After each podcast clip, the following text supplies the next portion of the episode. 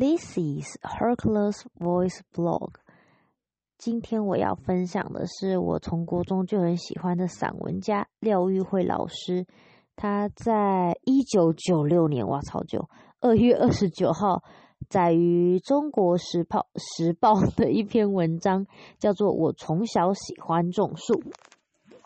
教授大学国文多年，对学生作文内容的一致性虽然已深有体会，但前些日子入大学真是围场批阅试卷过后，对新兴人类的言不由衷更留下了深刻的印象。百思不解的是，现代年轻人之大义往昔，喜欢标新立异，几乎已经是不争的事实。何以独独在写作上仍保留古风？和我们所属的六七零年代几乎如出一辙，仍然一味揣摩上意，不像他们追求新潮或向父母争取民主般勇于发展自我，写些真心话或者耍些创意。其实要说他们全无创意也不尽公平，新兴人类也另外研发了一些可厌的作文模式，并衍生了若干让人啼笑皆非的新毛病。这些创举比起中规中矩的人云人云亦云，更让人更加让人不敢领教。我们的国文教学是否已经亮起了红灯，或者我们的教育根本上产生了很大的问题？为什么孩子认定某一类八股的文章模式必为阅卷老阅卷者所青睐？为什么一向勇于向父母权威挑战的孩子，在面对考试时如此伏低作小的压抑自己，不敢说些真正的想法？或者孩子为什么念了那么多年的书，竟然没有一些自己的想法？这些都值得从事教育工作的我们好好加以思考。真实的作文考题名曰“数”，数有类似缩写的命题，罗列八段文字，请考生将重点重新组织为一篇四百字左右的短文，题名“再生纸”。将近一千份的考卷改下来，可以归纳出几个共同的特特色。经罗列于下，以供参考。首先，逻辑不通。有人以拟人法这么写着：我们由一株小草，经过雨水的滋润、阳光的照射，历经风吹雨打，才长成今日般的高大直立。现在你应该知道我是谁了。我们就是树。小草居然可以长成大树，木科草科都分不清。也有人耸动的写着：“我们家后院有一棵百年大树，它忍受了千年风霜。”这算术不知从从何 算起。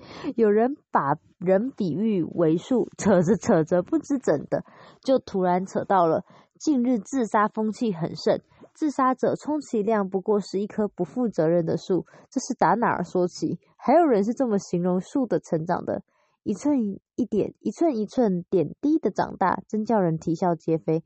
还有一位更离谱的同学，居然写着：植树节那天，我种下了一棵树，在我细心的照顾之之下，这棵树终于死了。还有一位考生说：我是爱树的一个人，这是什么修辞？政治家近日常引用的俗语：吃果子拜树头，这番也在考卷上大幅大出风头。只是有人写成吃枣子拜树头，有位同学感慨地说：“身为万兽之灵的我们，怎么率先摧残这美丽的大地？”绝大部分把“棵”写成“棵”，于是变成我打开窗户，看到一棵棵的树立在那儿，把树写得像闪闪发光的小星星似的。有位同学别出心裁地下结论道。没有樱桃树就没有华盛顿，没有苹果树就没有牛顿，没有菩提树就没有佛陀，可见树有多重要了。让阅卷老师伤透了脑筋，不该加不知该嘉许他的创意，还是其他的逻辑。其次，新兴人类还有漫不经心的毛病，在阅读写作的重新组织所提供的八段文字里。有一段文字是以被称为“地球之肺”的热带雨林为例，平均每一秒钟就有一个足球场大小面积的森林被砍伐，而且砍伐的速度却远超过树木成长的速度。改了几天下来，一位老教授忽然偏着头怀疑的问道：“到底是一分钟还是一秒钟？”这一问，所有的人都开始重新 翻找资阅资料。就在此时，又有一位教授提出另外一个问题。到底是篮球场还是足球场？差很多里。怎么有人写足球场，有人写篮球场？话声未了，我便翻到了一座棒球场。老气横秋是另一个毛病，很多人都在文章最后呼吁朋友，让我们一起来种树。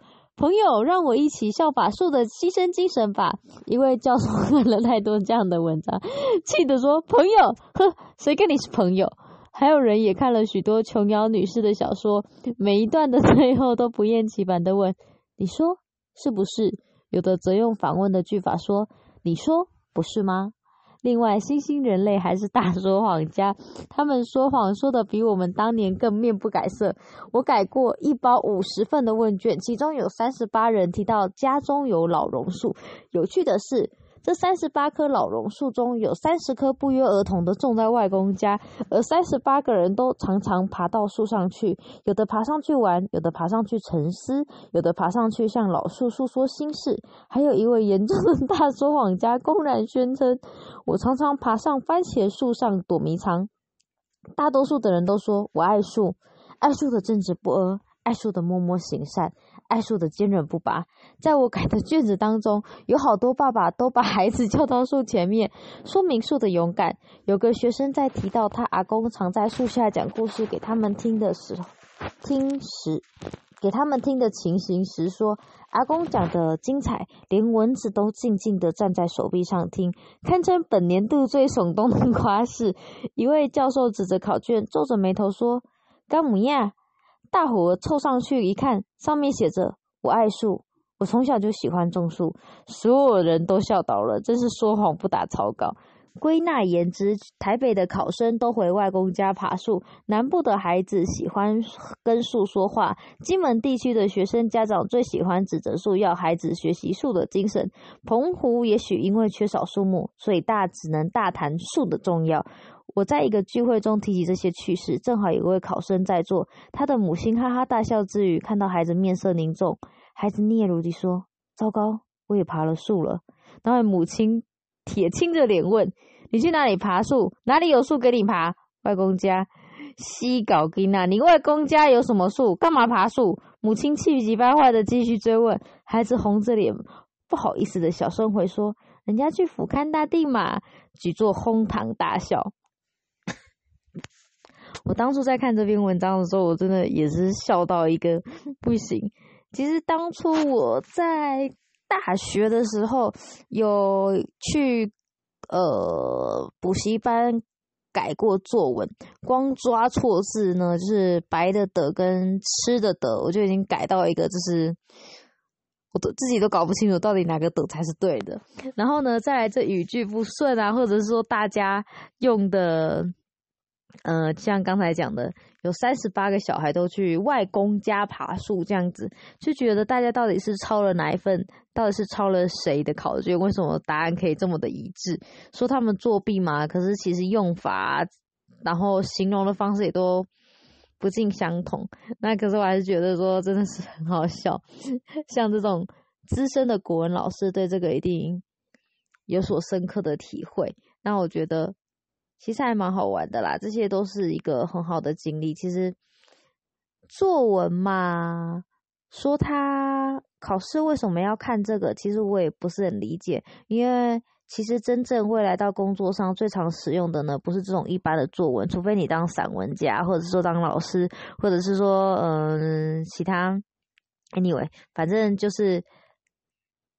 在一般的工作上，其实最常遇到的呢，反而是公文写作或者是文案写作，就不太需要这么长长篇大论，或者是说他会给你一个明确的目标。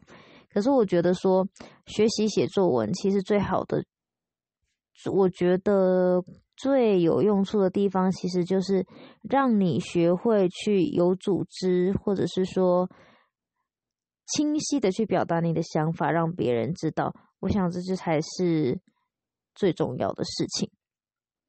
好，那今天就简单分享到这边，希望大家喜欢，谢谢，拜拜。